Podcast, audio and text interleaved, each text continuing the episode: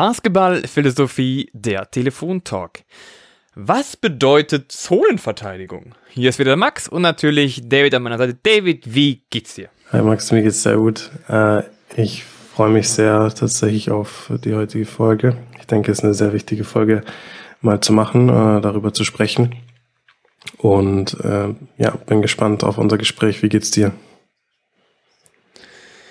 Mir geht's gut. Die Lage, klar, außenrum ist nicht, ist extremst beschissen, sagen wir es mal so, wie es ist, aber ich, deswegen freue ich mich erst recht, dass wir heute diese Folge machen. Und gib uns doch mal so eine kleine Einleitung. Was hast du dir über diesem Thema jetzt überlegt? Was kommt da in den Kopf bei dir? Ja, genau. Also ich denke, auf den ersten Blick wirkt diese, diese Frage ja irgendwie trivial, so, okay, was, was bedeutet Zonenverteidigung, was ist Zonenverteidigung? Aber ähm, ja, im Endeffekt ist es eigentlich nicht so klar. Und vor allem äh, ist es ein, ein Bereich, wo äh, leider sehr selten äh, spezifisch, über den äh, selten nur äh, sehr spezifisch gesprochen wird oder äh, genau definiert, sondern es wird, äh, werden viele verschiedene Sachen irgendwie unter einen Begriff gekehrt, der dann unter Zone läuft. Und im Endeffekt herrscht aber dann doch vielleicht ein bisschen Verwirrung, um was ist jetzt überhaupt eine Zone, was nicht, etc. Und es ist eben, es gibt einfach sehr viele verschiedene Aspekte von diesem Thema und ich denke, es ist wichtig, dass wir das mal ein bisschen genauer beleuchten und einfach mal, ähm, ja, einfach ein bisschen klarere Definitionen äh, da ins Spiel bringen. Okay. Und was ist so dein erster Gedanke dazu? Ja, ähm, ich denke, also mein erster Gedanke dazu ist, dass äh, ich häufig sehr frustriert bin tatsächlich, wenn ich, äh, wenn ich Basketballspiele schaue und man eigentlich davon ausgehen würde, okay, ähm, sagen wir, man schaut jetzt ein NBA-Spiel und äh, das äh, da, da, soll, da, da geht man davon aus, dass die Analysten, die da im Fernsehen sitzen, ja, dass die eigentlich das problemlos ähm, analysieren können sollten, erkennen können sollten und beschreiben können sollten, was auf dem Spielfeld da passiert defensiv. Leider ist das aber erstaunlicherweise äh, sehr häufig nicht der Fall. Und sehr häufig wird dann, ähm, werden dann äh, verschiedene Situationen mit demselben Wort beschrieben äh, und obwohl waren sie komplett unterschiedlich. Und äh, also zum Beispiel, ja, ein, einmal ist vielleicht eine Mannschaft laut meiner Definition klar in einer Mann-Mann-Verteidigung, aber es wird als Zone beschrieben. Okay, so das ist, könnte könnte man unter gewissen Umständen, dazu komme ich auch gleich noch, vielleicht sagen, okay, vielleicht in gewissen Umständen ist es sogar vielleicht sogar richtig, wie wie wie äh, wie er es sagt als und beschreibt als Zone, aber ähm, dann kommt ein anderer Ballbesitz, wo die Mannschaft ganz klar laut meiner Definition in einer Zonenverteidigung wäre, wie zum Beispiel jetzt ein, zum Beispiel in einer 2-3-Zone. Äh, und das wird dann eben mit demselben Wort beschrieben. Auch Zone.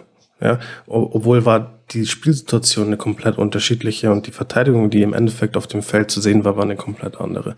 Und deswegen ist es eigentlich schon was, was bei länger bei mir im Hinterkopf ist, dass wir über dieses Thema mal, mal sprechen äh, weil ich denke, da herrscht einfach ein bisschen Verwirrung auch äh, unter diesen ganzen verschiedenen Variationen, die es vielleicht gibt, aber die halt irgendwie anscheinend alle denselben Namen haben. Und äh, genau, das ist jetzt mal der allererste Gedanke, wie ich überhaupt auf dieses, auf dieses Thema komme. Äh, bevor wir jetzt vielleicht einsteigen, erstmal so an dich dieselbe Frage, würde ich mal sagen. Also, was ist was sind die Gedanken, die dir kommen, wenn du, den, wenn du die Frage hörst, was bedeutet Zonenverteidigung für dich? Ähm, mir kommen da tatsächlich zwei bis drei Beispiele sogar und ganz was ähnliches, wie du auch gerade gesagt hast. Auch genau das Beispiel 2-3-Zone oder Manndeckung. Ja, also ich habe öfter mal mit, mit Coaches gesprochen, die sagen, wenn jetzt der Gegner jetzt ein 4-1-Spacing hat und dann sieht eine gute Manndeckung aus wie eine 2-3-Zone. Es ist aber keine Zone, sondern eine Manndeckung. Ja? Dann gibt es ja wieder eine andere Situation, okay, wir spielen eine wirklich eine 2-3-Zone. Wie ist der Unterschied? Man sieht es meistens daran, dass die Mannverteidigung dementsprechend auch beim Mann bleibt Und wenn der ein Cut kommt, dann gehen die Leute mit. Bei der Zonenverteidigung, wie es schon heißt, die decken bestimmte Zonen ab. Mit, oder wie das schöne Handbuch Basketball ja immer schön sagt, es geht nicht um, redet man nicht von Zonenverteidigung, sondern Ballraumverteidigung. Heißt, ein, jeder Spieler hat eine bestimmte, einen bestimmten Raum, den er abdeckt, wo der Ball drin ist. Das heißt, er ist dann derjenige, der für den Ball zuständig ist. Was natürlich immer ein bisschen fließend ist, weil eine zwei, drei Zonen zum Beispiel, wenn man die spielt und man an den Schnittstellen praktisch die Bälle laufen lässt, gibt es natürlich immer ein paar Zuständigkeitsprobleme. Da weiß man nicht genau, wer jetzt welchen Raum verteidigt. Aber am Ende des Tages heißt es genau das. Ball, Raumverteidigung und Mann-Mann. Also praktisch, wenn man davon spricht. Es sieht aus wie eine 2-3-Zone, aber es ist eigentlich eine Mann, Mann-Mann-Defense mit sehr, sehr tiefer Helpside und sehr, sehr tiefer zweiter Helpside. Spricht man eben von etwas ganz anderem. Aber ich höre das auch immer wieder am Freiplatz, wenn man zockt und ich selber jetzt eine Halbzeit spielen will. Ja, ich spiele es mal mit. Ähm, ich möchte eine Halbzeit spielen, weil wir gerade ein 3-3 spielen und einer on top of the key ist und eigentlich zwei in den Ecken. Und ich sage, okay, ich decke jetzt mal nicht die Ecke ab, sondern ich gehe mal lieber zum Korb, damit ich so eine gute Halbzeit habe für jeden. Und jeder schreit, wow, die spielen Zone. Ja, ähm, das ist was ganz anderes. Was spielt ihr da? Warum spielt ihr keine Manndeckung? Und sie regen sich drüber auf. Dabei ist es ja nur eine Halbzeit. Also man merkt schon, es gibt viele verschiedene Interpretationen von Zonen und vor allem jeder hat was anderes im Kopf. Wenn man jetzt so die Reihendefinition nimmt, geht es wirklich um das Ballraumverteidigung, wo der Ball ist. Dort ist praktisch die Aufgabe für einen Spieler, einen festgelegten Spieler, der keinen festgelegten Gegenspieler hat, sondern einen festgelegten Raum, den er verteidigt. Absolut. Ich denke, du sprichst sehr, sehr wichtige Punkte an, auf die ich auch, auch eingehen will. Ähm, das, das erste ist, was, äh, was du auch gesagt hast, es kann eine Mann-Mann-Verteidigung kann häufig aussehen wie eine Zone. Äh, und kann auch häufig in Teilen sein wie eine Zone. Aber es ist trotzdem eben nicht dasselbe wie eine klassische 2-3-Zonenverteidigung oder eine klassische 3-2 oder 1-3-1 etc. Äh, und äh, da ist es wichtig zu unterscheiden, weil es einfach nicht dasselbe ist. Es bedeutet auch nicht dasselbe für die Offense. Sagen wir jetzt mal, die Offense äh, hat, äh, sieht diese Verteidigung vor sich. Es ist wichtig zu verstehen, ist es jetzt eine klassische äh, 2-3-Zone, was die da machen, oder ist es äh, eine Mann-Mann-Verteidigung, die vielleicht äh, Zonenprinzipien auch hat. Ja. Und da kommen wir zu, zu zwei wichtigen Punkten. Der erste wichtige Punkt ist, dass ähm, Mann-Mann-Verteidigung bedeutet gleichzeitig auch, dass es auch eine Zonenverteidigung ist und eine Zonenverteidigung ist gleichzeitig auch Mann-Mann-Verteidigung. Was meine ich damit? Natürlich ist es ein Unterschied, ob ich in Mann-Mann-Verteidigung bin oder in Zonenverteidigung bin. Jetzt nach dem, nach der, nach der Definition, okay, äh, bleibe ich am Mann oder sind wir in der klassischen 2-3-Zone zum Beispiel? Aber es ist auch wichtig zu verstehen, dass äh, damit eine zum Beispiel eine 2-3-Zone funktioniert, müssen auch Prinzipien der Mann-Mann-Verteidigung in der 2-3-Zone angewendet werden. Und damit eine äh, Mann-Mann-Verteidigung funktioniert, müssen auch Prinzipien einer Zonenverteidigung an, äh, angewendet werden. Da gibt's ganz, ganz simple Beispiele, die das sehr gut illustrieren können. Wenn wir uns jetzt überlegen, wie Mannschaft ist in Mann-Mann-Verteidigung und äh, der Gegner läuft einfach ein total simples High-Pick-and-Roll ähm, und wir haben zwei Spieler auf der Weak Side. Ja? dann sind wir in der normal, normal und normalerweise in der Situation, okay, äh, wir wollen jetzt vielleicht mit zwei mit zwei Spielern das Pick and Roll oben verteidigen. Also wir wollen entweder hatchen oder trappen etc. Äh, dann bedeutet es automatisch, dass dass auch die Defense bereit sind muss zu rotieren. Äh, in Sachen Helpside, dann beim Roller und, und so weiter. So, das würde jetzt in, unsere, in unserer Situation bedeuten, wir verteidigen mit zwei, zwei Spielern oben beim Pick and Roll der, ähm, der Spieler rollt ab. So, und dann bedeutet das für den tiefen Weakside-Verteidiger normalerweise, okay, ich bin, ich bin äh, primäre Helpside beim Roller. Also senkt dieser Verteidiger schon äh, ja, automatisch ab. Ich bin der, ich bin auf der Weakside und ich bin sogar, ich bin auch der tiefe Weakside-Verteidiger.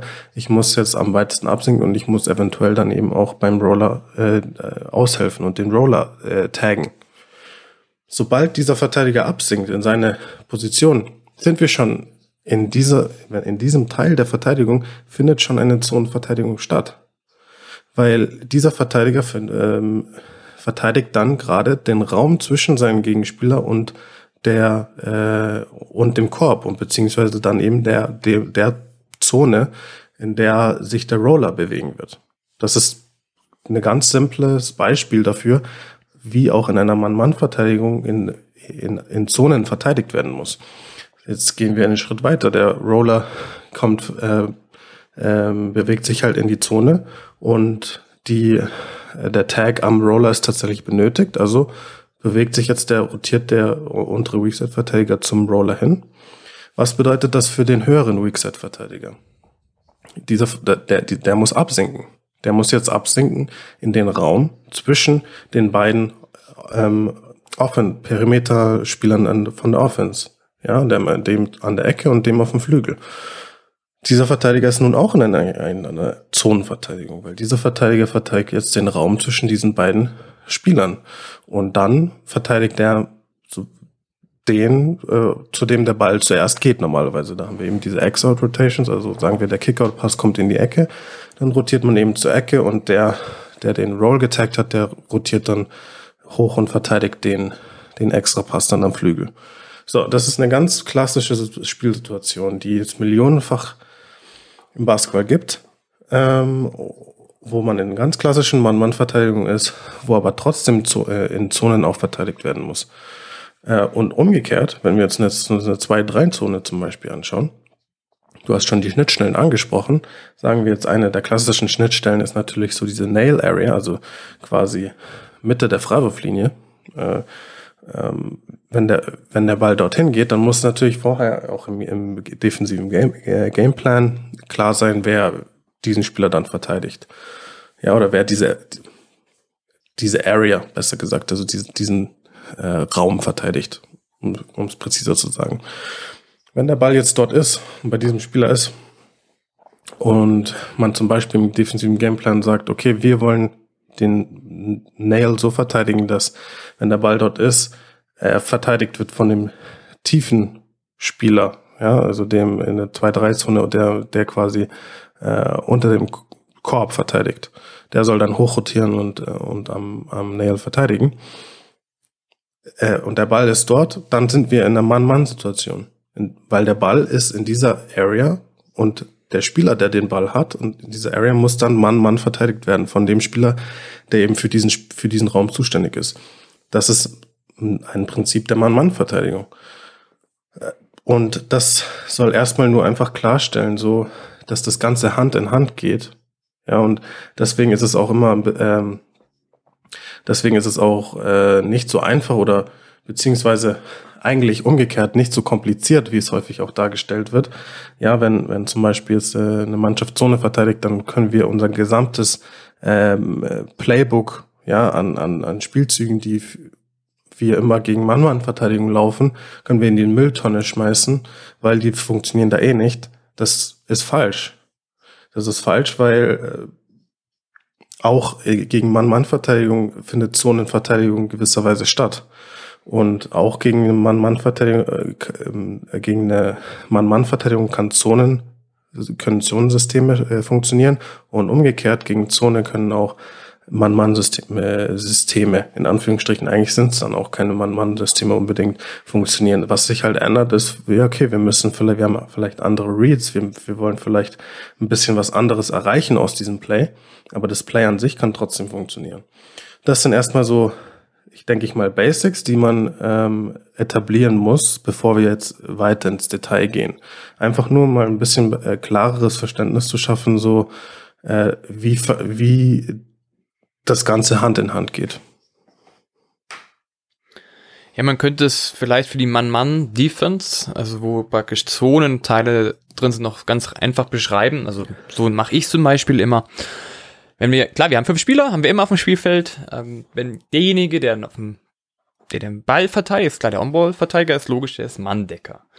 Ja, dann haben wir praktisch zwei Spieler, sagen wir mal, die einen Passweg entfernt, also praktisch eine bestimmte Entfernung. Du kannst dir vorstellen, wie von, ja, Flügel bis zur Ecke, vielleicht ein bisschen weiter oben, aber es ist ungefähr ein Passweg. Ja, das ist ein Deny, in dem Fall, zum Beispiel bei mir. Das heißt, das ist ganz klar Mann, Mann. Dann haben wir aber noch einen fünften und einen vierten, sagen wir mal, die auf der Weak Side sind. Und ich sage jetzt mal, die sind zwei Passwege weg. Und diese, die zwei Passwege weg sind, die sollen eine tiefe Halbzeit spielen. Und genau diese zwei spielen ja praktisch eine Ballraumverteidigung dann. Weil derjenige auf der Halbzeit steht, der natürlich hat ja noch seinen Gegenspieler im Hinterkopf, aber auf der anderen Seite ist auch seine primäre Aufgabe, erstmal den Korb zu schützen. Also wenn praktisch von oben jemand durchpenetriert zum Korb, ist praktisch die erste Aufgabe, okay, Korb schützen. Und dann, wenn der Ball rausgeht, kommt wieder das praktisch das Closer danach, die Rotation. Das ist genauso wie du praktisch erklärt hast. Also bei vielen Mannschaften sind praktisch bei einer Fünfer Aufstellung sind drei Leute oft Mann-Mann und zwei davon eine Ballraumverteidiger, Verteidigung bzw. Verteidiger. Nur ein kleiner, kleiner Zusammenfassung von meinen Punkten.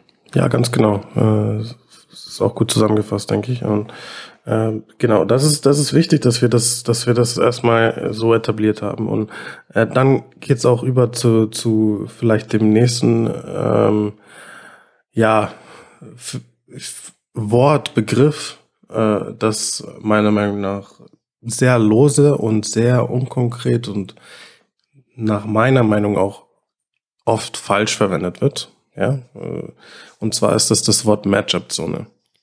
So, ähm, weil äh, das Wort Matchup-Zone wird, wird von vielen einfach verwendet für, äh, für eine normale Zonenverteidigung, in Anführungsstrichen normale Zonenverteidigung, wie jetzt eine 2-3-Zonenverteidigung. Also das, die sagen dann zu einer 2-3 ähm, äh, Zone, ja, 2-3 Matchup-Zone. Oder oder sie, sie, äh, es findet eine 2-3-Zone statt und sie nennen es Matchup-Zone. Das ist immer ein bisschen schwierig. Also es ist ähm, einerseits schwierig, einfach dieses Statement, was ich, diese Statements, die ich jetzt gerade gesagt habe, das so zu nennen, äh, ist es jetzt, man kann nicht einfach sagen, okay, das ist falsch, Punkt. Ja, weil es nicht unbedingt falsch, wie wir auch gerade eben gesagt haben. Es gibt eben äh, Bereiche in einer Zone, in einer 2-3-Zone zum Beispiel, die sind eine gewisser Weise Matchup-Verteidigung. Je nachdem, wie man das Ganze eben definiert. Ähm, und, und umgekehrt gibt es eben in Man-Man-Verteidigung auch äh, Zonenelemente, wie wir erklärt haben. Aber es ist, was mir einfach fehlt, ist ähm, so eine klare Definition. Ja, dieser Begriff wird einfach dann so rumgeschmissen und es wird aber nicht konkretisiert. Meiner Meinung nach ist es inakkurat, jetzt eine 2-3-Zone, eine klassische 2-3-Zone als Matchup-Zone zu beschreiben. Äh, der Grund dafür ist nicht, weil der, der Begriff Matchup-Zone an sich komplett unpassend ist für das, was da gerade passiert, sondern weil es für mich einfach Beispiele gibt, die ständig vorkommen im Basketball, äh, zu denen der Begriff Matchup-Zone sehr, sehr viel besser passt.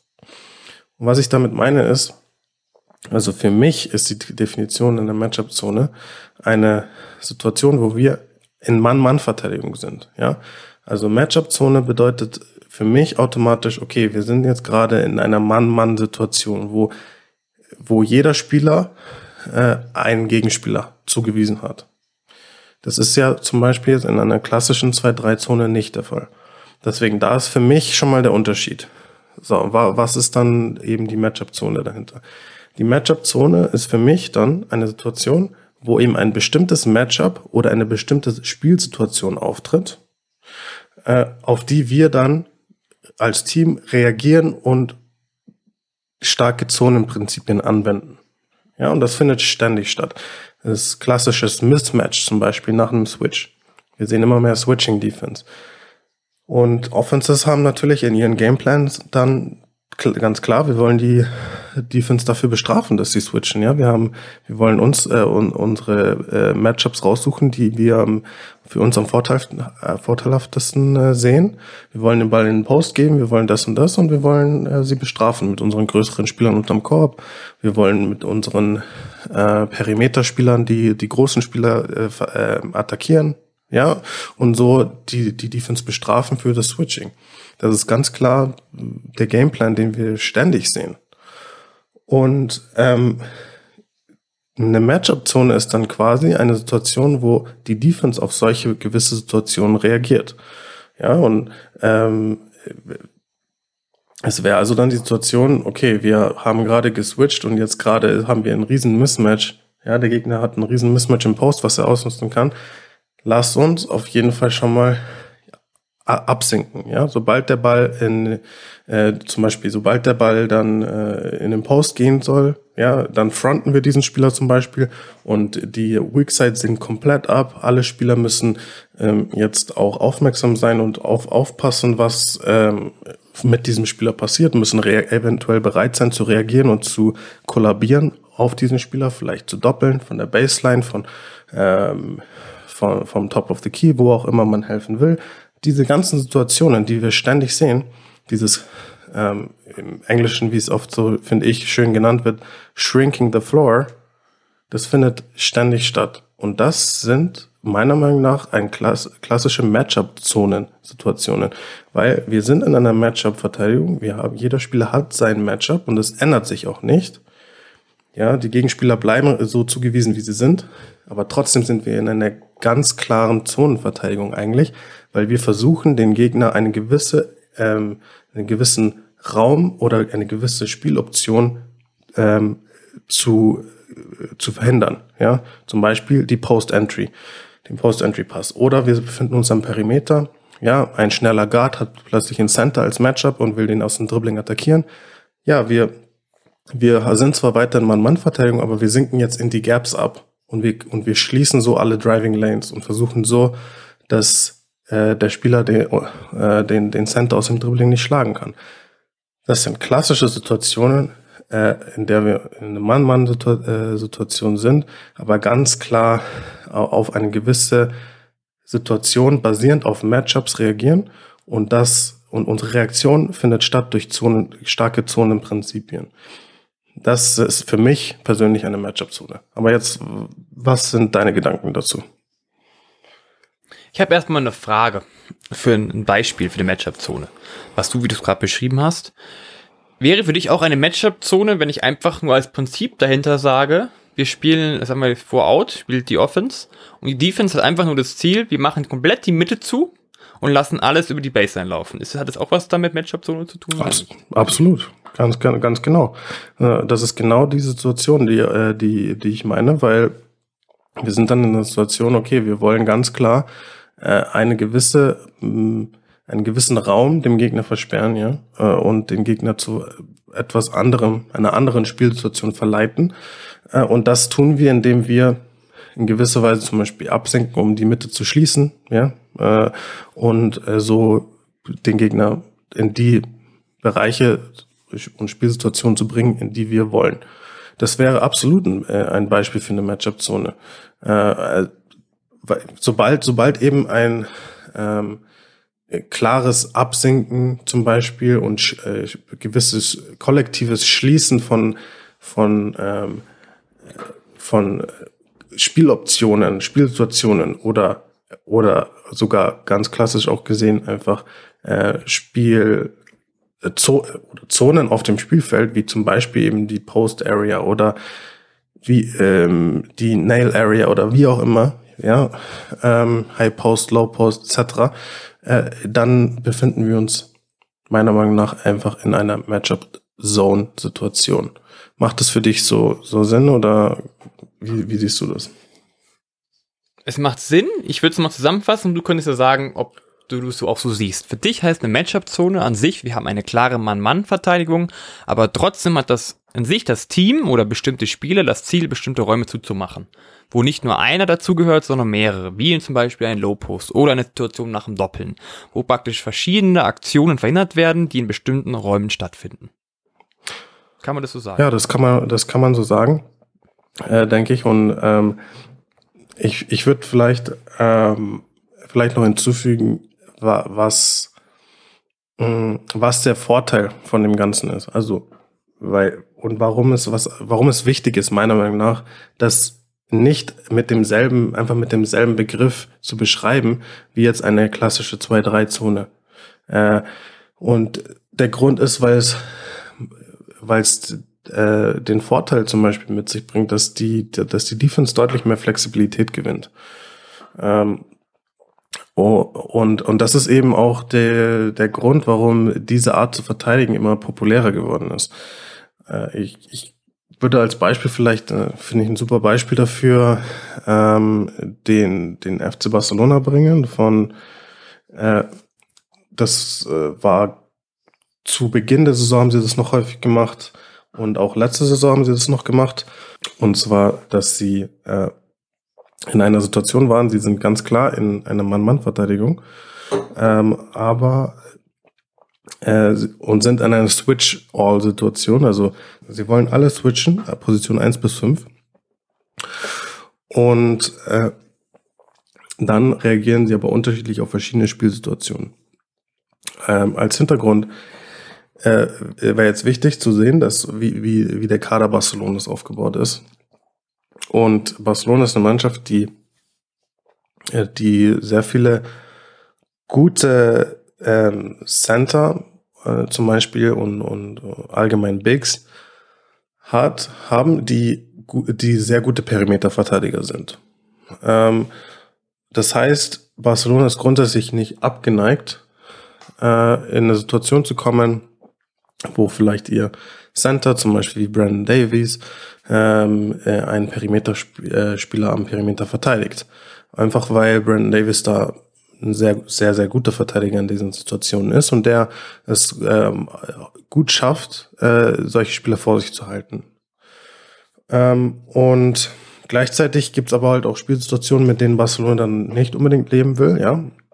Und zum Beispiel, wenn wir jetzt unsere, uns die Point Guards anschauen von Barcelona, wie Calates oder Laprovitola zum Beispiel, das sind Spieler, Calates hm, ist zwar sehr groß für einen Point Guard, aber Calates ist kein Spieler, den, äh, den man, mit dem man jetzt sich wohlfühlt äh, in der 1 gegen 1 Situation im Post, äh, also als Postverteidiger im 1 gegen 1 gegen den, äh, gegen den Center. Ja, La Provitola natürlich nochmal deutlich weniger. Und äh, das heißt, ähm, die, was war dann im Endeffekt der, der, der Gameplan, den Jasikevicius dann häufig verwendet hat defensiv? Ähm, äh, das war die Situation, dass ähm, man hat eben alles geswitcht und wenn, die, wenn die, der, der, der Gegner eben äh, diese Situation hatte, eins gegen fünf, eins und fünf äh, sind in der Pick-and-Roll-Situation und äh, der Switch kommt also und man will diesen Switch ganz klar bestrafen mit einem Ball in dem Post und dem Matchup, ja, äh, Center gegen Point Guard von Barcelona. Dann hat Barcelona darauf reagiert, also so, sobald der Switch stattgefunden hat und man gesehen hat, der Spieler, der Center bewegt sich nach unten zum Low Post und die Offense bereitet jetzt den, die Post Entry vor, hat Barcelona sofort reagiert und sie sind in eine 2-3-Zone übergegangen. Also Kalates war dann der tiefe ähm, Verteidiger in der 2-3-Zone, also der quasi unterm Korb, was erstmal sehr ungewöhnlich ist. Normalerweise hat man ja dort dann eigentlich den Center-Spieler. In dem Fall war dann dort immer der Point Guard. Und sie hatten dann oben eben, oben in der, in der Zone eben Flügelspieler oder, und eben den Big. Ja, weil, weil der Big oben geblieben ist nach dem Pick and Roll. Und dann, mit der Situation sind sie zum Beispiel dann auch sehr zufrieden gewesen Einfach weil ihr, sie dann auch eine Situation haben, wo sie oben am Perimeter äh, dann lange Arme haben in der Zone, wo sie gut Passlinien schließen können. Und gleichzeitig gibt's eben nicht mehr dieses 1 gegen 1 Matchup, was der, was der Gegner offensiv ausnutzen kann im Post. Ähm, das ist erstmal, macht ja erstmal Sinn. Und das ist, äh, war ein Ansatz, der für Barcelona auch gut funktioniert hat.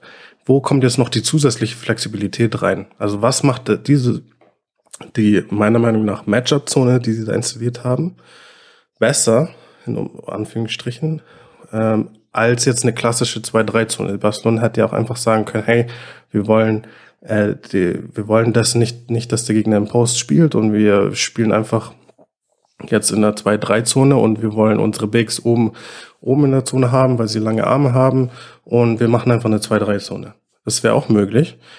Aber Barcelona hatte halt dadurch so diese Flexibilität, so dass sie kontrollieren konnten, welche Spielsituationen äh, geben wir her und welche nicht. Ähm, wenn der Gegner nämlich nicht in dieser 1 gegen 5 Pick-and-Roll-Situation war und der, der Roller nicht versucht hat, den Point Guard dann in den Post äh, zu sealen und äh, den Ball im Post zu bekommen, dann hat Barcelona nicht in diese Zone gewechselt. Dann haben sie einfach, sind sie einfach in Mann gegen Mann Verteidigung geblieben und haben einfach ihre Switching Defense gespielt. Und dann zum Beispiel war eben Barcelona sehr komfortabel damit. Zum Beispiel jetzt den Point Guard von äh, dem, von dem Gegner um Perimeter zu haben, äh, verteidigt von Brandon Davies. Ja, und sobald aber sich dieser Post-Entry angekündigt hat, dann hat sich das geändert und dann hat Barcelona reagiert und konnte in eine Zone, Zonenverteidigung wechseln. Ähm, das wäre jetzt auch zum Beispiel ein Beispiel, wie man ganz klar kontrollieren kann, welche Situationen geben wir her, welche nicht, wo sind wir komfortabel, wo sind wir nicht komfortabel. Und das alles passiert aus einer Situation heraus, wo ganz klar die Matchups klar verteilt sind. Die Gegenspieler sind klar verteilt. Hm, und es wird nur auf Spielsituationen reagiert. Und wenn der Ball am Perimeter ist, wenn der Ball vielleicht sogar in den Händen von jemand ganz anderem ist, ist Barcelona einfach in der Mann-Mann-Verteidigung geblieben. Und nur sobald man in Spielsituationen kam, die ganz klar nicht gewünscht waren und die ganz klar vorteilhaft wären für den Gegner, ist man dann eben, hat man reagiert und ist in die Zonenverteidigung übergegangen. Und das, das war was, was sehr effektiv war. Äh, einfach weil man so versucht hat, das Beste aus allen Welten zu kriegen. Ja, man hat versucht, das Positive aus dem Switchen zu, rauszukriegen. Was ist, okay, wir wollen die Offense stagnieren, wir wollen äh, das Ball-Movement stoppen vom Gegner. Und gleichzeitig wollen wir aber nicht die Schwäche des Switchens erlauben, was ist, was die Mismatches sind. Und so hat man das geschafft mit mit einer so gewissen Matchup-Zone das zu schaffen. Weil, weil eben die Zone nur entstanden ist, wenn ein gewisses Matchup äh, ähm, versucht wurde von der Offense zu etablieren.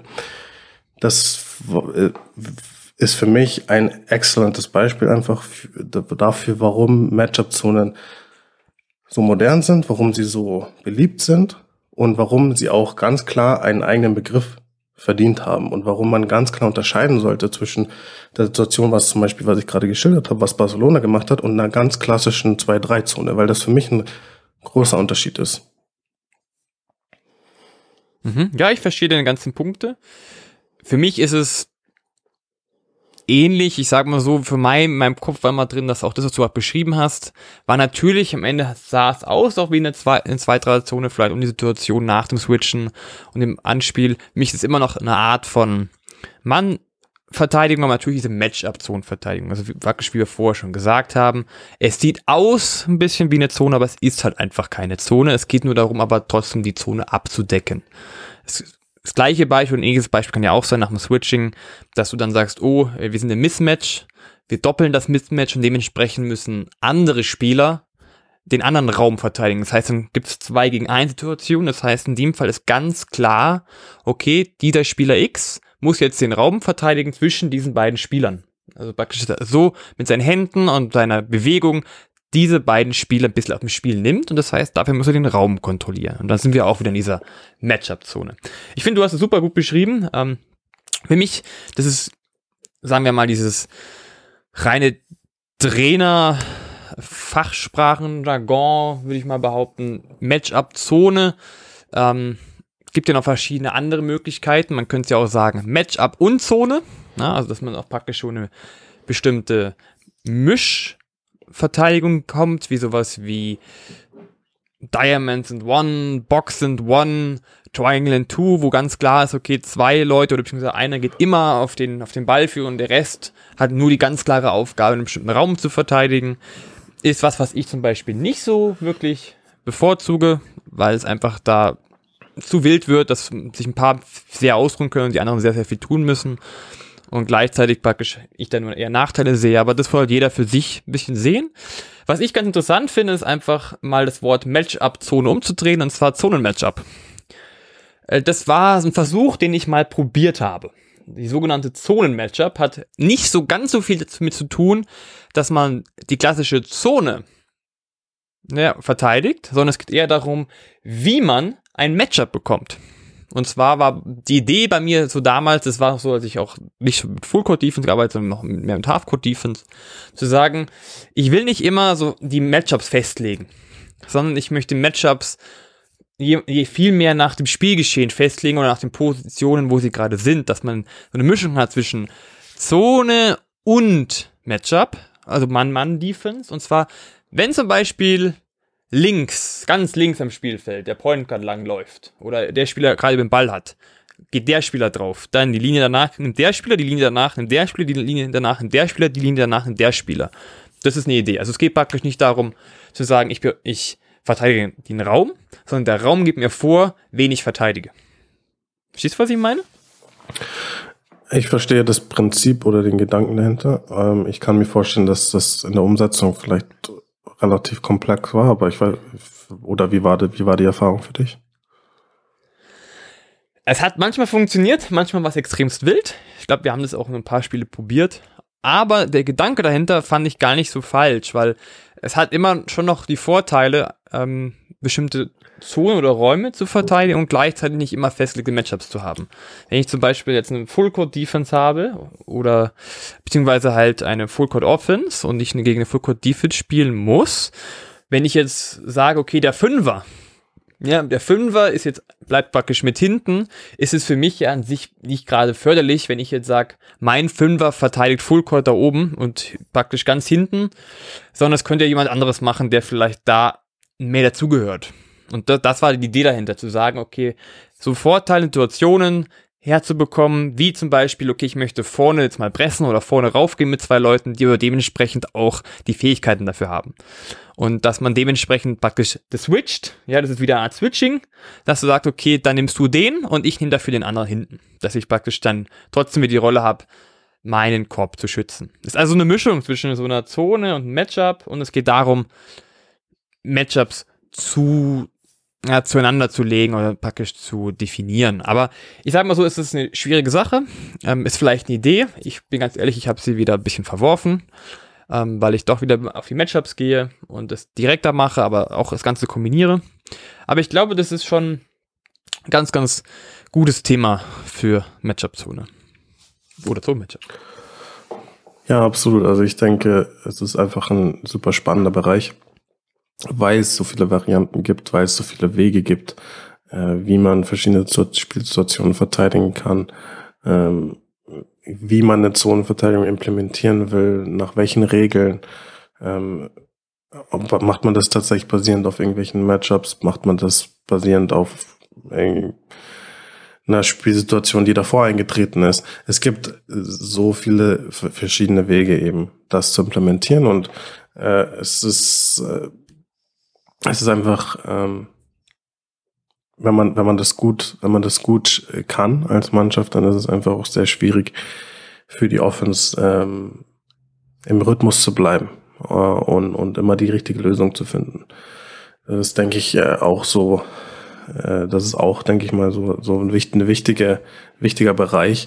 Einfach auch, äh, äh, es, es kommt weniger jetzt natürlich immer noch drauf, es kommt weniger drauf an, ähm, wie man verteilt, also welche Art von Verteidigung man quasi spielt, sondern äh, es kommt mehr darauf an, wie man, wie gut man das, diese Art von Verteidigung spielt. Äh, und ich denke halt, dass egal welche Form von Verteidigung man jetzt nimmt, äh, es gibt keine Art der Verteidigung, die perfekt ist und alles hat ihre Nachteile. Es ist immer ein Geben und Nehmen und es gibt immer einen Weg für die Offense, wie man Schwächen, bestimmte Schwächen attackieren kann. Und deswegen ist es halt wichtig, dass man vielleicht auch Abwechslung reinbringt, dass man vielleicht, vielleicht verschiedene Situationen wählt. Und wenn eben die Mannschaft in der Lage ist, so verschiedene Arten von Matchup-Zonen, wie wir es jetzt auch beschrieben haben, ähm, zu, zu, wenn diese in der Lage sind, sowas durchzuführen, sowas auszuführen, dann gibt es einfach dem, dem Coach den, äh, den, den Luxus, dass die Mannschaft enorm flexibel ist und dass man den defensiven Gameplan immer sehr stark variieren kann je auf, und anpassen kann, vielleicht auch auf bestimmte Stärken des Gegners. Äh, und man so auch gleichzeitig dafür sorgt, dass man weniger berechenbar ist. Weil vielleicht halt das, was man, wie man es in einem Spiel verteidigt hat, äh, was dann der Gegner vor dem Spiel Video analysiert hat, äh, dass die Situation wird dann vielleicht im, in dem nächsten Spiel gar nicht mehr in der Form unbedingt so auftreten, weil man sich schon was anderes überlegt hat für einen Spieler mit äh, oder für Schlüsselspieler des Gegners mit dem und dem Profil und mit den und den Stärken und Schwächen. Also äh, diese Flexibilität ist einfach äh, was, was äh, heutzutage im Basketball einfach sehr wichtig ist und warum ähm, ja Matchup-Zonen so im modernen Basketball einfach auch einfach ein wichtiges Werkzeug geworden sind. Äh, ja, das, ich denke, ich, ist jetzt so mal der Hauptpunkt oder die Hauptpunkte von mir zu dem ganzen äh, Thema. Ähm, einfach so, das waren die, das waren eben diese Situationen, das waren die Begriffe, äh, die für mich zu lose verwendet wurden und wo zu wenig Definitionen auf zu, und zu wenig konkretisiert wird. Und es ist gut, dass wir jetzt da mal ein bisschen darüber gesprochen haben, auch mehr im Detail. Ähm, vielleicht wäre was, was mich jetzt noch interessieren würde, wenn wir es jetzt mal kurz, wir bleiben beim selben Thema, aber wir drehen quasi die Perspektive um und wir schauen uns jetzt das Ganze offensiv an. Ähm, würde mich interessieren, du bist jetzt, sagen wir mal, deine Mannschaft, ja, ähm, ist mit so einer Situation konfrontiert. Ja, sagen wir vielleicht mit einer klassischen Zonenverteidigung, mit einer Matchup-Zone irgendeiner Art und Weise. Äh, und du, du äh, erkennst das Ganze, was der Gegner da macht und du, ich sage jetzt mal, du nimmst ein Auszeit oder du weißt, dass der Gegner das tun wird und du stehst in der Trainingshalle und du bereitest das nächste Spiel vor. Was ist dein Ansatz jetzt offensiv gesehen? Was ist deine Philosophie? Ändert sich daran irgendwas oder wie, wie äh, willst du zum Beispiel jetzt verschiedene Arten von Zonenverteidigungen attackieren? Ein paar mehr Fragen, aber ich probiere es zu beantworten. Ähm, Punkt 1, sagen wir wirklich mal, wir spielen eine reine Zonenverteidigung, was ja eine 2-1-2-Verteidigung sein kann, eine 2-3-Verteidigung, eine 3-2-Verteidigung, hat natürlich alles Unterschiede. Am Ende des Tages geht es aber darum, dass ja wirklich die Mannschaft das Ziel hat, wirklich diesen, wirklich fast einen wirklich bestimmten Raum zu verteidigen. Also da ist zwar Matchups, sind zwar trotzdem wie vorhanden, aber keine wirklichen Matchups. Man spielt zwar eine kleine On-Ball-Defense, aber hat kein klassisches Matchup. Das heißt, mein Ziel ist als Offensivmannschaft ist natürlich zu sagen, okay, wir müssen halt dafür sorgen, dass die, dass die Defense irgendwelche Zuständigkeitsprobleme hat, dass sie viel kommunizieren muss, dass da einfach Fehler entstehen können. Gleichzeitig muss man diese Zone zur Bewegung bekommen, deswegen einfach viel cutten, aber gleichzeitig einfach auch Schnittstellen bestellen, bestell, bestellen vor allem, ähm, besetzen. Ja, also es geht darum zu sagen, hey, ähm, wo sind denn zwei Spieler in dieser Zone? Sagen wir mal in einer 2-3-Zone.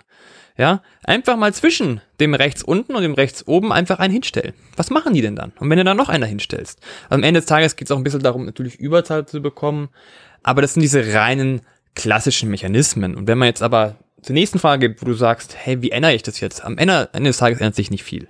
Weil meine Philosophie als Coach ist so gebaut, dass ich relativ einfach immer vermitteln kann und dass da immer Zone und Mann oder Matchup mit enthalten ist. Und was ändert sich dann? Das war ja die nächste Frage. Hm. Das Einzige, was sich vielleicht ändert, ist, man wirft entweder sogar einen Tick schneller oder man passt deutlich mehr und dribbelt noch weniger. Obwohl ich ja schon jemand bin, der sehr aufs Passen setzt. Deswegen bei mir persönlich ändert sich gar nicht so viel. Es geht nur um manche Positionen, dass man halt einem Spieler sagt, okay, mh, hm, geht auch mehr in diese Schnittstelle. Genau zum Beispiel Nail zum Beispiel auf der Freiwurflinie. Ja, da, da sprengst du ein bisschen die, die ganze Zone. Oder, oh, wir gehen da mal in die Überzahl. Oder, oh, du solltest vielleicht da mal hin durchgehen. Aber an sich ist ja die Spielweise bei mir sehr frei. Deswegen geht es darum, dass man den Spielern möglich auch erklärt, okay, wo sind diese Schwachstellen dieser Zone? Ja, das sind halt diese Schnittstellen, das sind die Zugehörigkeitsprobleme. Das ist auch einfach der Wurf, der auch oftmals schwer zu verteidigen ist, dass es darum geht, einfach diese Aktionen zu nutzen.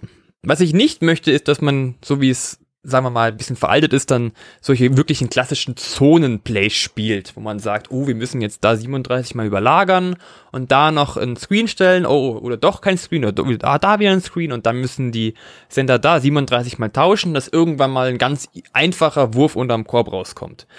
Finde ich, ist ein bisschen übertrieben. Es reicht doch einfach mal, ein Offscreen mehr zu stellen, damit man den, damit man einen Pass auf eine Freiwurflinie bekommt und dann einfach einen Wurf hat. Oder man lässt den Ball einfach wirklich mehr laufen. Die, dann nach jedem Pass cutten sie mehr durch, dass wir einen schnelleren Wurf ähm, außerhalb der Dreierlinie bekommen. Oder wir zerlegen wirklich die Zone mit ganz, ganz schnellen Pässen und Giving Goes, um hinter die Zone zu kommen und einfache Körbe zu bekommen. Aber am Ende des Tages ist es unsere Spielweise, die vielleicht sich leicht abändert, die ein bisschen geduldiger sein muss Geduldiger heißt nicht langsam, sondern dass man die Geduld hat, die da noch mehr richtige Entscheidungen zu treffen. Also heißt auch, wenn du mal vorne bist und den freien Wurf hast, dass du ihn auch sofort nimmst. Denkt nicht jeder, was hat es dann mit Geduld zu tun, aber es geht einfach darum, okay, die Entscheidung ist jetzt klar, ich bin jetzt gerade echt komplett frei, die Tone steht schon, dann nehme ich doch diesen Wurf. Weil meine Leute kommen da ja nach und die können ja auch einen guten Offensivrebound dann holen. Oder die nächste Entscheidung ist, oh, ich sehe ich sehe gerade, oh, da läuft einer woanders hin, na, da, diesen Weg, diesen, diesen Pass kann ich auch dort hinsetzen, weil da gerade die Zone gespalten ist. Also es geht um Prinzipien, um kleine Ideen, das Ganze zu verändern. Jetzt hast du gesagt, Matchup-Zone ist für mich an sich Mann-Mann-Defense, so wie sie heute gespielt wird. Also es gibt kaum noch Mannschaften, finde ich, die eine reine Mann-Mann-Defense spielen, also die immer an ihrem Gegenspieler kleben. Das würde mich bedeuten, man kann ja einen Gegenspieler oben schlagen und hat einen freien Layup. Wenn ist es nichts anderes. Und es geht ja darum, es ist schon, es gibt ja einfach dieses Halbzeitprinzip, was ja schon eine Art von Raum ist. Uh, und bei mir ist es einfach wirklich das Prinzip dahinter. Das ist relativ einfach. Man muss, man will einen Vorteil generieren. Das heißt, es geht darum, wie komme ich am einen meinem ersten Gegenspieler vorbei? Oder wie wie eröffne ich praktisch meine Offense. Bei mir läuft es schon meistens weiter hinten, damit ich schon einen Flow bekomme und praktisch die ganze Zone schon verschiebe. Also ich will immer die Zone beziehungsweise die Matchup-Zone beziehungsweise die Defense einfach in Bewegung bringen.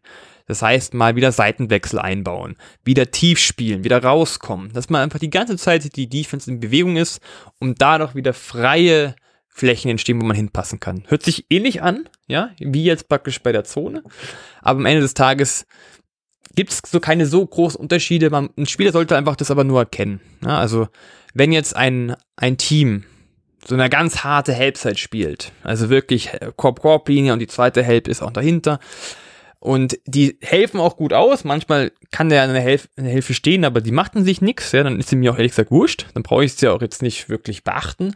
Sonst geht es einfach darum, wieder, okay, Durchstecker finden, dann da wieder ein freies Spielfeld finden oder ein Kickout wieder finden, wieder öffnen und die ganze Zeit einfach in Bewegung bekommen. Aber ehrlich gesagt, ähm, es ganz große Unterschiede zwischen ist eine reine Zone, Matchup-Zone, Mann-Mann-Defense gibt es eigentlich nicht. Es gibt nur minimale Anpassungen. Ja, ich denke, das wäre auch was, was ich unterschreiben würde einfach. Also so ganz grundsätzlich eben deine Grundaussage auf jeden Fall dahinter jetzt auch nicht so groß. Ähm, was, was zu verändern. Ich denke, dass es, äh, dass das ähm, noch was ist, was zu häufig vorkommt, auch wirklich im Basketball auf höchstem Niveau, dass eine simple Zonenverteidigung eine Mannschaft komplett auf dem Konzept bringen kann. Äh, und man dann versucht irgendwie das Ganze viel zu sehr überkompliziert und versucht irgendwie, äh, Coaches versuchen das Rad neu zu erfinden und irgendwie eine Lösung zu finden. Im Endeffekt ist es, denke ich, ähm, wichtig, dass, dass man es auch äh, simpel behält. Äh, man sollte, man kann sich bei einer Zonenverteidigung offensiv auch einfach auch viel auf Intuition verlassen, einfach äh, gute, gute Basketball-Plays machen, würde ich, würde ich mir so beschreiben. Einfach ja, passen, cutten, ähm, dann, und dann ist ganz simple Konzept. Also ich bin, ich war auch noch nie ein Fan von diesen, äh, ja, sehr komplexen äh, Zonensystemen, die extra nur für Zone sind. Äh, würde ich auch so sagen. Also ich bin davon kein Fan und ich finde, das ist auch irgendwie ein bisschen einfach aus der Zeit gefallen.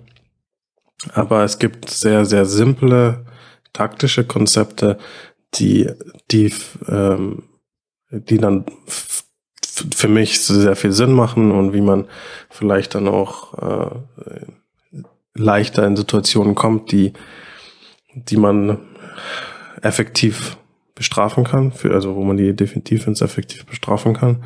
Also simple Screening oder Cutting-Konzepte, die man eben anwenden kann. Ähm, aber ja, auf jeden Fall würde ich auch so sagen. Ich denke, bei Zonen-Offense äh, ist, sollte man es so simpel wie möglich halten. Äh, ich denke, es ist wichtig, aber dass man ähm, also was, was für mich zum Beispiel, ich würde es jetzt vielleicht noch so sagen, was für mich ein, ein Bereich der Zonen-Offense ist, der da sind wir vielleicht auch ein bisschen unterschiedliche Meinung, ich weiß es nicht, aber der äh, bei Zonen-Offense leicht überschätzt ist, ist, äh, ist das Passen an sich. Also ganz grob jetzt quasi die Zonenverteidigung zu durch ähm, durch Passen zu bestrafen. Natürlich ist hier dann nicht jeder Pass äh, das gleiche, aber was ich meine ist quasi, dass viele Teams dann den Ball sehr häufig bewegen und dann eben auch die Seiten wechseln und so weiter. Das kann ähm, gut sein, die Zonenverteidigung ein bisschen zu bewegen, aber für mich persönlich ist das auch ein Bereich, der ein bisschen überschätzt ist, weil ja, man bewegt die, die Defense vielleicht, ja, und die Zone passt sich dann jeweils an, auf welche Seite vielleicht der Ball ist. Aber wenn man das nicht mit kon irgendwelchen konkreten Aktionen noch kombiniert, wie zum Beispiel einfach einem Spieler, der dann auch ähm, nach einem nach einem Ballwechsel und wo äh, nach einem Seitenwechsel wo die Zone gerade in Bewegung war, dann direkt auch noch in, die, in, die, in eine gewisse Schnittstelle zum Beispiel cuttet, um so einfach ähm, die, die, die Defense noch effektiver ähm, zu, zu bestrafen in, in dieser bestimmten Area.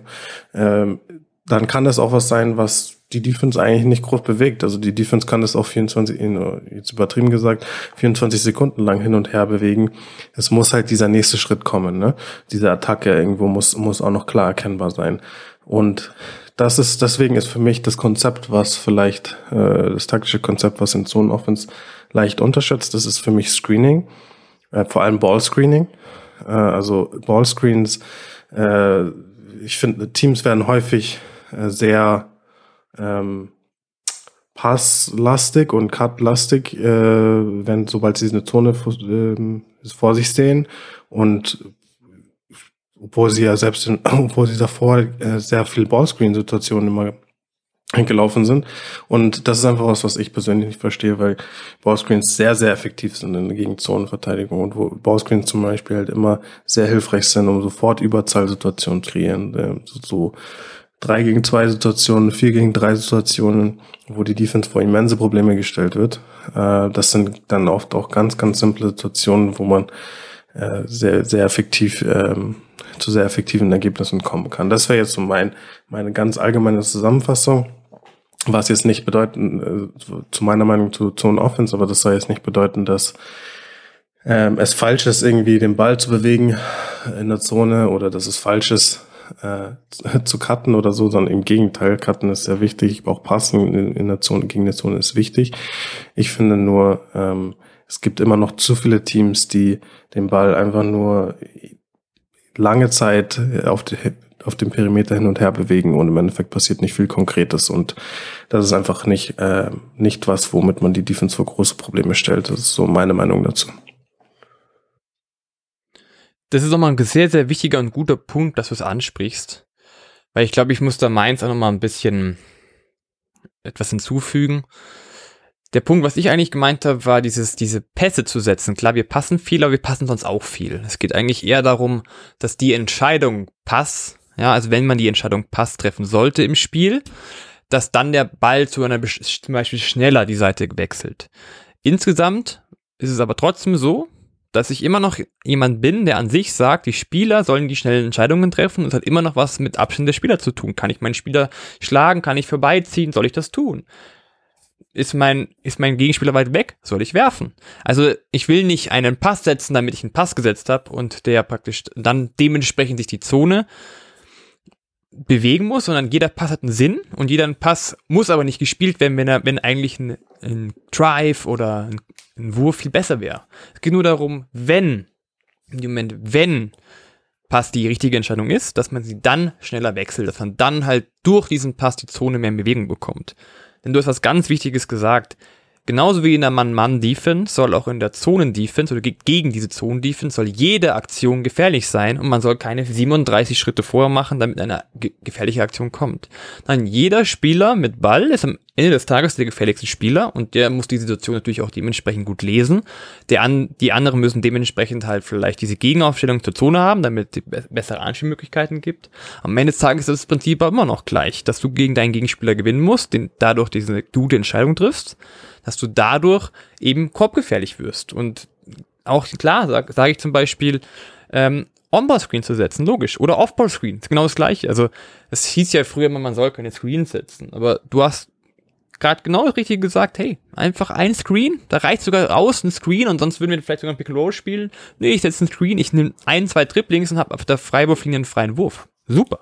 Also es geht darum, dass man in jeder Aktion, genauso wie der Mann-Mann-Defense, gefährlich bleibt, heißt aber auch für die Spieler, dass die Spieler immer gefährlich bleiben. Das heißt, dass sie auch mal diesen Fokus auf die jeweilige Aktion haben, nicht auf die nächste zehn Aktionen. Weil das ist ja genau dieser Nachteil an diesen Zonenblades. Die spielen fünfmal irgendwelche Pässe und laufen dann durch und dann kommt wieder ein Pass und wieder ein Cut, aber keiner guckt, ob er gerade gefährlich ist oder nicht, sondern es geht praktisch nur um dann die Endaktion. Und das finde ich ein bisschen sinnlos, ehrlich gesagt. Und deswegen am Ende des Tages finde ich, ändert sich einfach nicht viel zwischen einer Mann-Mann oder Matchup-Zone und einer Zonen-Defense. Am Ende des Tages geht es immer noch darum, einen Vorteil zu generieren, eine Überzahl, Überzahl zu generieren und eben entsprechend gute 1 gegen 1 Entscheidungen zu treffen oder eben gute Entscheidungen für den jeweiligen nächsten Spieler zu ermöglichen. Und am Ende des Tages sind es die gleichen Prinzipien auf Mann-Mann oder auf Zone. Ja, da bin ich derselben Meinung wie du. Ich würde äh, als letztes noch äh, hinzufügen, jetzt nochmal zu meiner äh, Definition vielleicht einfach nochmal äh, bei, bei der Bereich Matchup-Zone. Ähm, der quasi diese klassische Situation, die wir haben, du hast schon gesagt, dass äh, eine, eine klassische Mann-Mann-Deckung, die gibt's ja eh nicht. Ja, dass alle irgendwie an, an ihrem Gegenspieler kleben. Das heißt, so die klassische Mann-Mann-Verteidigung hat natürlich eh sowieso äh, Zonenprinzipien mit drinnen, wie wir ja jetzt auch schon ausführlich darüber gesprochen haben. Ähm, das an sich würde ich aber trotzdem noch nicht als Matchup-Zone zum Beispiel jetzt beschreiben, sondern, sondern einfach als ja, klassische Mann-Mann-Verteidigung und Situationen, die man eben äh, so verteidigen muss, ja, also mit der, der klassischer Halbzeit und, und so weiter.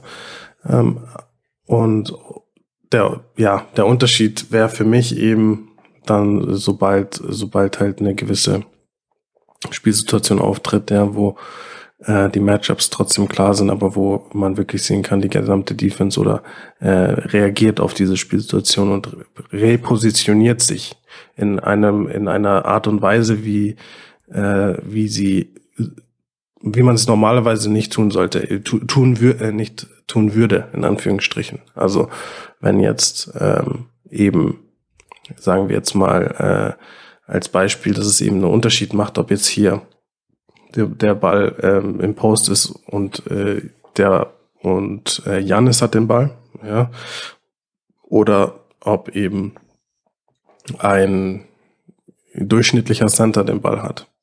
Ja, und wenn jetzt ein durchschnittliches Center den Ball hätte, wären sie in einer ganz normalen Mann-Mann-Verteidigung mit ganz normaler Positionierung. Und dann sieht man aber den ganz klar den Gameplan, okay, wenn der Ball aber im Post bei Janis ist, dann bedeutet das für die ganze Defense.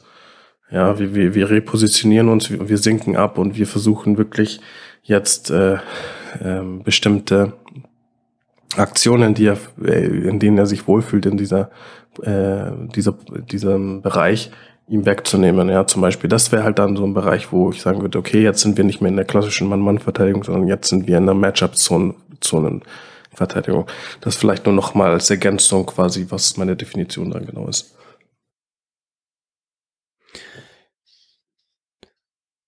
Ich würde sagen, das war am Schluss nochmal ein sehr, sehr gutes Beispiel, um das Ganze noch etwas klarer zu machen. Und dementsprechend sage ich wieder mal, David, es hat viel Spaß gemacht mit Ihnen und diese Folge. Und dementsprechend war das die Folge über die Zonenverteidigung.